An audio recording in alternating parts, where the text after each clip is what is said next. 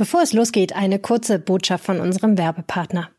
Ihr möchtet in einer Branche mit mehr Sicherheit und höherem Gehalt arbeiten? Tausende freie Stellen gibt es im IT-Bereich in NRW.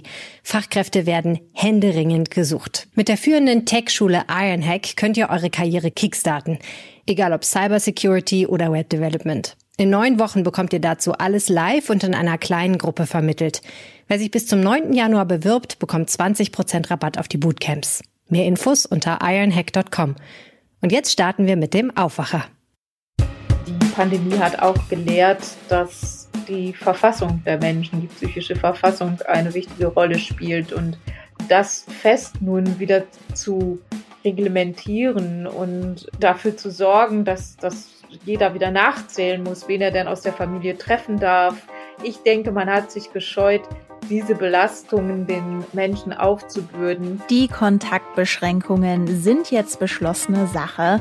Wir diskutieren über die Beschlüsse der Ministerpräsidentenkonferenz. Rheinische Post Aufwacher. News aus NRW und dem Rest der Welt. Am Tag nach den Corona-Beschlüssen. Ich bin Anja Wölker. Hi und ich freue mich auf die nächsten 15 Minuten mit euch.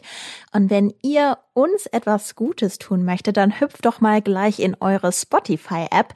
Da kann man nämlich neuerdings Podcasts bewerten und wir würden uns sehr über ein paar Sterne von euch freuen. Vielen Dank schon mal im Voraus. Los geht's jetzt aber erstmal mit dem Blick auf Düsseldorf. Die Meldungen kommen von Antenne Düsseldorf. Hallo. Guten Morgen, Anja. Ab jetzt gibt es noch mehr Möglichkeiten, sich in Düsseldorf gegen Corona impfen zu lassen. An den Kasematten hat ein neues privates Impfzentrum eröffnet und das hat auch an den Wochenenden und spät in den Abend auf. Dann sprechen wir über Menschen, die jetzt im Winter unverschuldet obdachlos werden und der ADAC warnt, ab heute wird es voll auf den Straßen. In Düsseldorf gibt es eine weitere Anlaufstelle, um sich gegen Corona impfen zu lassen. An den Kasematten hat ein neues privates Impfzentrum eröffnet. Hier gibt es jeden Tag, auch sonntags, die Erst-, Zweit- oder Boosterimpfung. Unter der Woche ist das Impfzentrum von 14 bis 22 Uhr geöffnet, samstags von 12 bis 22 Uhr und sonntags von 12 bis 20 Uhr. Auch hier gilt, einen Termin braucht man nicht, einfach mit dem Perso und wenn vorhanden dem Impfpass vorbeikommen. Geimpft wird dann mit Moderna oder BioNTech. An Heiligabend und am ersten Weihnachtsfeiertag ist das private Impfzentrum allerdings geschlossen. Nur neuen Wohnraum bauen reicht nicht. Es muss auch mehr Bestandsschutz für Mieterinnen und Mieter geben. Das fordert das Bündnis für bezahlbaren Wohnraum in Düsseldorf. Immer wieder berichtet das Bündnis von Fällen, in denen Menschen unverschuldet auf der Straße landen, wie jetzt auch Jürgen Schröder aus Düsseldorf. Eigentlich hat er eine Wohnung auf der Lennestraße, weil die aber kernsaniert wird, muss er raus und schläft deshalb jetzt im Hofgarten. Und das könnte im Prinzip jeden treffen, sagt der Sprecher vom Bündnis Johannes Dörrenbech. Es kann jederzeit sein, dass das Haus verkauft wird, in dem man wohnt, dass man dann mit einem Vermieter zu tun hat, der ja nichts Gutes im Sinn hat, der nur Profit im Sinn hat und diesen Profit kann er letztendlich eigentlich nur erreichen, indem er die Mieterin los wird, das Haus neu vermietet, es in Eigentumswohnungen umwandelt oder teurer eben wieder nochmal verkauft. Ein Bestandsschutz würde genau das verhindern, sagt Dörrenbecher weiter. Auf den Straßen in Deutschland könnte es ab heute voll werden. Davon geht zumindest der ADAC aus. Vor allem heute und morgen könne es größere Staus geben. Antenne Düsseldorf Reporterin Annalena Günther mit den Infos. Besonders am Nachmittag müssen wir mehr Zeit einplanen, das sagt ein Sprecher des ADAC Nordrhein. Dann würden Reisende, Familienbesucherinnen und Arbeitspendlerinnen zusammen unterwegs sein. Mit den meisten Staus rechnet der ADAC auf dem Kölner Autobahnring der A1, der A3 und der A4. Außerdem auf der A40 im Bereich von Duisburg, der A43 Wuppertal-Recklinghausen und auf der Sauerlandlinie der A45. Dort ist die Talbrücke bei Lüdenscheid gesperrt. Wer nach den Feiertagen entspannt nach Hause fahren möchte, sollte die Heimfahrt auf Dienstag oder Mittwoch nach Weihnachten legen. Dann sollten die Straßen leerer sein, so der ADAC. Und das waren drei unserer Themen. Mehr Nachrichten und Hintergründe gibt es in der neuen Antenne Düsseldorf App auf antennedüsseldorf.de und natürlich auch immer um halb bei uns im Radio. Ich bin Alina Lierz und wünsche euch einen schönen Mittwoch. Vielen Dank. Haken dran an Düsseldorf. Es geht mit den NRW-Themen weiter. Wir sprechen jetzt also über die Ministerpräsidentenkonferenz gestern und die beschlossenen Maßnahmen. Zugehört hat unsere Chefkorrespondentin für Landespolitik Kirsten Bialdiger. Hi und willkommen im Aufwacher. Hallo. Die Kontaktbeschränkungen sollen also ab dem 28. Dezember, also nach Weihnachten, gelten. Allerdings hat das Robert Koch Institut gestern Mittag, also noch kurz vor Beginn des Treffens, maximale Kontaktbeschränkungen ab sofort empfohlen. Von den Journalistinnen und Journalisten in Berlin wurde auch direkt nach der Schalte danach gehakt. Wie muss man diesen Unterschied deiner Meinung nach jetzt verstehen, also zwischen RKI und Bundesregierung?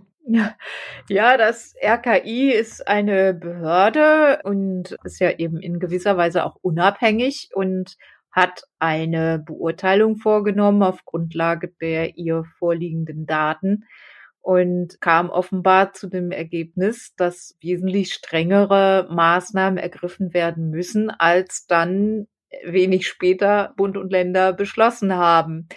Also ich finde, das spricht zum einen für eine Unabhängigkeit dieser Behörde, hat aber, wie du sagst, ja, eine gewisse Verwirrung hervorgerufen, weil sich alle schon darauf eingestellt hatten, so, jetzt ab sofort gibt es Kontaktbeschränkungen und dem sind eben die Ministerpräsidenten und der Bundeskanzler nicht gefolgt gestern.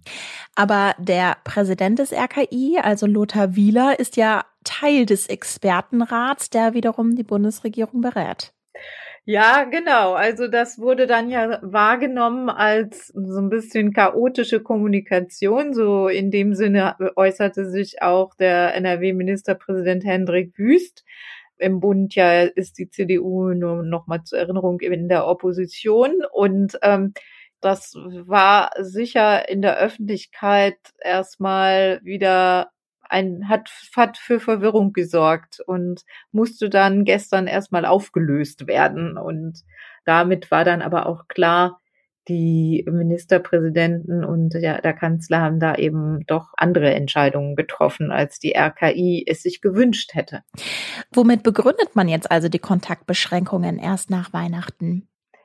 Ja, ich glaube, das spielt das psychologische Moment eine Rolle. Allen ist denke ich, klar, dass uns wieder harte Zeiten bevorstehen im Januar und Februar.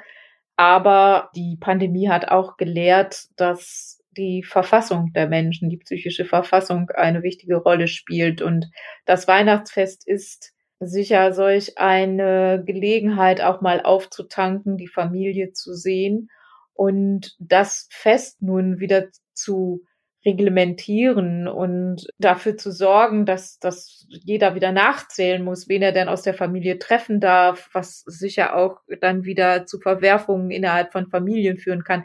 Ich denke, man hat sich gescheut, diese Belastungen den Menschen aufzubürden und hofft darauf, dass bis Weihnachten das Virus, dass die neue Virusvariante Omikron sich noch nicht so stark verbreitet hat, dass man dann eben, dass es ausreicht, wenn man dann nach Weihnachten diese Maßnahmen ergreift. Aber Bundeskanzler Olaf Scholz verweist beispielsweise auf andere Feiertage.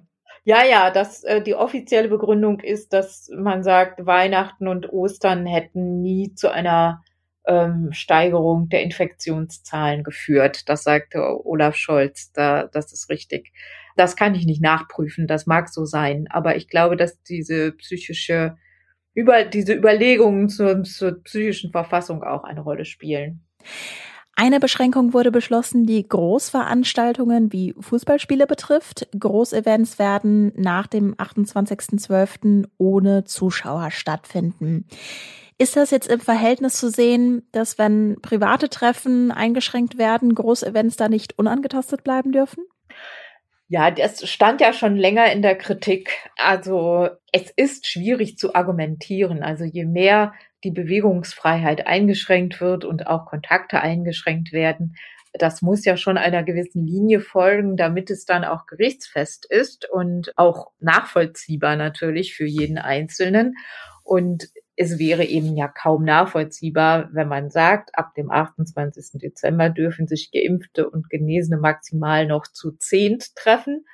Aber ins Fußballstadion dürfen sie dann mit tausenden anderen gehen. Also an dem Punkt wird schon eigentlich deutlich, dass das keine gute Idee wäre, das so zu vermitteln. Und unabhängig davon würde Omikron das sicher auch nicht erlauben. Also es wäre ein wirklich ein Virenherd, eine solche Großveranstaltung. Es sind ja nicht nur Fußballspiele betroffen, sondern auch andere Großveranstaltungen. Unser Kollege Maximilian Plück hat gestern im Aufwacher gesagt, die Beschlüsse sind eine sogenannte Mindestanforderung. Inwiefern wird NRW jetzt vielleicht noch weitere Maßnahmen beschließen? Also besteht die Möglichkeit, dass NRW jetzt nochmal mit einer neuen Corona-Schutzverordnung um die Ecke kommt? Eine Anpassung wird ohnehin wieder nötig sein. Es wird eine neue Verordnung dann wieder erlassen werden. Inwieweit die über das hinausgeht, was Bund und Länder beschlossen haben, kann ich noch nicht sagen. Aber ja, wer weiß, vielleicht kommt Herr Laumann auf die Idee und sagt, bei uns äh, müssen aber schon vor dem 28.12. die Kontaktbeschränkungen, die neuen in Kraft treten. Der Beschluss würde es zulassen, der Bund-Länder-Beschluss. Ich glaube im Moment in Nordrhein-Westfalen nicht daran. Gut, ein neues Treffen von Bund und Ländern ist für die erste Januarwoche angesetzt werden dann gegebenenfalls, was einige Menschen ja vielleicht auch fürchten, kurzfristig Schulschließungen in den Blick genommen? Ich denke, auszuschließen ist das alles nicht. Im Moment ist es allerdings so, dass die Gesetzeslage das nicht hergäbe. Das äh, war ja vor kurzem geändert worden. Die Ampelkoalition hatte ja diese äh, nationale epidemische Lage abgeschafft und hatte damit auch verfügt, dass die Länder nicht eigenmächtig Schulen schließen dürfen. Aber auch sowas lässt sich ja rückgängig machen und sollte Anfang Januar die Lage verheerend sein, dann wird sicher auch an diesem 7. Januar nochmal über die Schulen diskutiert werden. Kirsten Bieldiger, vielen Dank fürs Gespräch. Gerne. Und auf RP Online fassen wir natürlich auch alle Reaktionen auf die Beschlüsse für euch zusammen. Mecklenburg-Vorpommern beispielsweise setzt die Beschlüsse schon zu Heiligabend zum 24. Dezember um. Ärztepräsident Klaus Reinhardt zum Beispiel sagte unserer Redaktion, dass schnell greifende Kontaktbeschränkungen erforderlich seien es letztendlich aber auch darauf ankäme, dass die Bürgerinnen und Bürger die Vorgaben akzeptieren und sich auch daran halten würden. Deshalb sei die Entscheidung von Bund und Ländern nachvollziehbar, so Reinhard. Den Artikel dazu packe ich euch auch in die Show Notes. Ja, und im Kampf gegen Corona spielen die Ärzte und Ärztinnen natürlich eine riesige Rolle. Wir haben es in den letzten zwei Corona-Jahren gehört, hier im Aufwacher gesagt, aber es hat eben nicht an Bedeutung verloren. Im Gegenteil, die Menschen, die im Gesundheitsbereich tätig sind, die sind eben unglaublich wichtig und noch mehr essentiell für unser Leben. Das gilt eben in den Städten als auch auf dem Land. In ländlichen Regionen gibt es aber nicht immer genügend junge Ärzte und Ärztinnen, die dort praktizieren wollen. Deshalb hat NRW vor gut zwei Jahren als erstes Bundesland eine sogenannte Landarztquote eingeführt. Heißt, Studierende, die einen Landarztstudienplatz bekommen, verpflichten sich nach ihrem Studium zehn Jahre lang als Hausarzt oder Hausärztin in einer unterversorgten Region in NRW zu arbeiten. NRW-Reporterin Claudia Hauser weiß, was sich seit der Einführung der Quote getan hat und hat auch mit einer Studentin gesprochen, die sich für diesen Deal entschieden hat. Hallo Claudia. Hallo Anja. Starten wir vielleicht mal mit der grundsätzlichen Frage, wollen junge Menschen diesen Medizinstudium, Landarzt, Ärztin-Deal überhaupt eingehen? Ja, das wollen sie. Also es gibt mehr Bewerber, als es Studienplätze gibt. In den vergangenen zwei Jahren wurden jetzt eben über 500 Studienplätze vergeben und die Zahl der Bewerber ähm, war also noch deutlich größer. Das liegt vor allem daran, dass der Abischnitt ähm, immer noch bei 1,0 liegt fürs Medizinstudium und wenn man das eben nicht schafft, dann ist es eben nicht so einfach reinzukommen, beziehungsweise nur mit vielen Wartesemestern, wenn überhaupt. Und ähm, beim Medizinstudium nach dem Landarztgesetz kommt es eben nicht nur auf die Noten an, was da sowieso auch immer wieder in der Kritik steht von mancher Seite, sondern es zählt eben auch Berufserfahrung und ähm, es gibt Auswahltests, wo es vor allem auch auf die äh, so soziale Fähigkeiten wie Empathie ankommt. Ja, es gibt ja viele Studierende, die extra ins Ausland gehen, weil sie auch in Deutschland einfach viel zu lange warten müssten auf einen Studienplatz. Du hast jetzt Anna Kiesel aus Euskirchen getroffen. Sie hat einen dieser 500 Studienplätze bekommen. Sie studiert aktuell in Köln. Was hat sie dir erzählt, warum sie diesen Schritt gegangen ist? Sie sagte mir, dass es ähm, ihre letzte Chance war, überhaupt Ärztin zu werden, diese Landarztquote. Ähm, deshalb hat sie sich dafür entschieden und mit einem Abi-Schnitt von 2,3 ähm, kam sie eben nicht rein. Sie hat dann die überbrückt und hat erstmal ähm, eine Ausbildung gemacht zur medizinischen Fachangestellten in der kardiologischen Praxis. Da hat sie auch zwei Jahre gearbeitet, aber sie hat trotzdem immer weiter den Wunsch auch gehabt, Ärztin zu werden. Und da kam ihr die Landarztquote ganz gelegen. Sie hat sich dann beworben und wurde ja auch äh, ausgesucht. Sie ist dann mit einem Vertrag jetzt ja eingegangen. Also wenn sie den nicht erfüllt, dann muss sie bis zu 250.000 Euro Strafe bezahlen. Also wenn sie jetzt einfach aufhört zu studieren, dann nicht, wenn sie sich doch noch umentscheidet. Aber wenn sie es durchzieht, dann muss sie sich eben dran halten und dann eben auch zehn Jahre aufs Land gehen. Und sie sagt, das ist natürlich eine Summe, die erstmal stattlich ist. Also es ist ein Einfamilienhaus. Das ist Erpressung, meinte sie, ist natürlich Erpressung, aber die Summe hat sie nicht abgeschreckt und sie würde sich immer wieder so entscheiden. Wenn sie sich immer wieder so entscheiden würde, worin sieht sie denn vielleicht dann auch die Vorteile, ja in einer ländlichen Region zu arbeiten? Sie sagt, dass sie glaubt, dass man halt ein viel besseres, engeres Verhältnis zu den Patienten hat, also dass die Patientenbindung stärker ist, dass man sich kennt, dass man dadurch auch mehr im medizinischen Bereich erreichen kann, wenn man die Leute über Jahre kennt und dass man eben auf so einer ländlichen, in so einer ländlichen Praxis nicht nur eine Nummer ist als Patient. Das ist ein Punkt auf jeden Fall. Okay. Lass uns das zum Schluss vielleicht auch nochmal einordnen. Wie groß oder klein ist denn grundsätzlich das Problem von ja fehlenden Hausärzten und Hausärztinnen aktuell? Man kann es nicht so ganz pauschal beantworten. Also ein wichtiger Indikator sind die offenen Hausarztsitze. Da gibt's jetzt im Jahr 2021 450 offene. Und das Problem ist halt, dass mehr als die Hälfte der Hausärzte, die aktuell tätig sind, älter als 55 sind und dadurch eben in den nächsten 10 bis 15 Jahren in den Ruhestand gehen.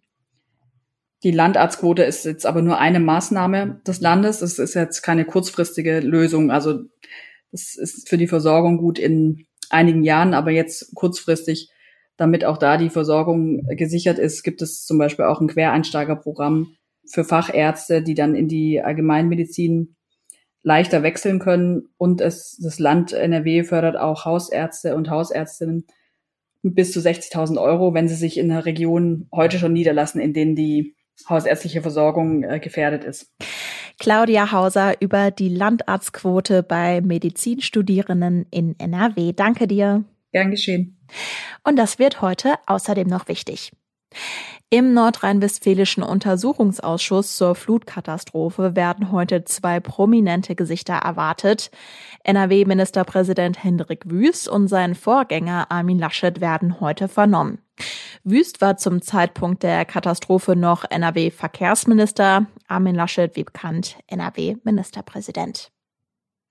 In Madrid wird heute die spanische Weihnachtslotterie gezogen. Mit einer ausgespielten Gesamtsumme von 2,4 Milliarden Euro gilt sie als größte und älteste Tombola der Welt.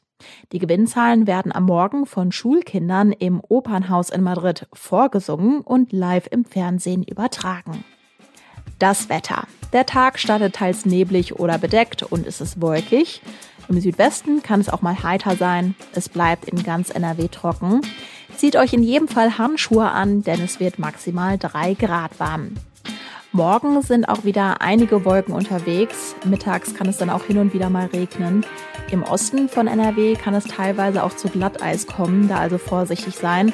Es ist ein Ticken wärmer bei bis zu 7 Grad. Ich wünsche euch einen schönen Tag. Ich bin Anja Wölker und sage ciao. Mehr Nachrichten aus NRW gibt's jederzeit auf RP Online. rp-online.de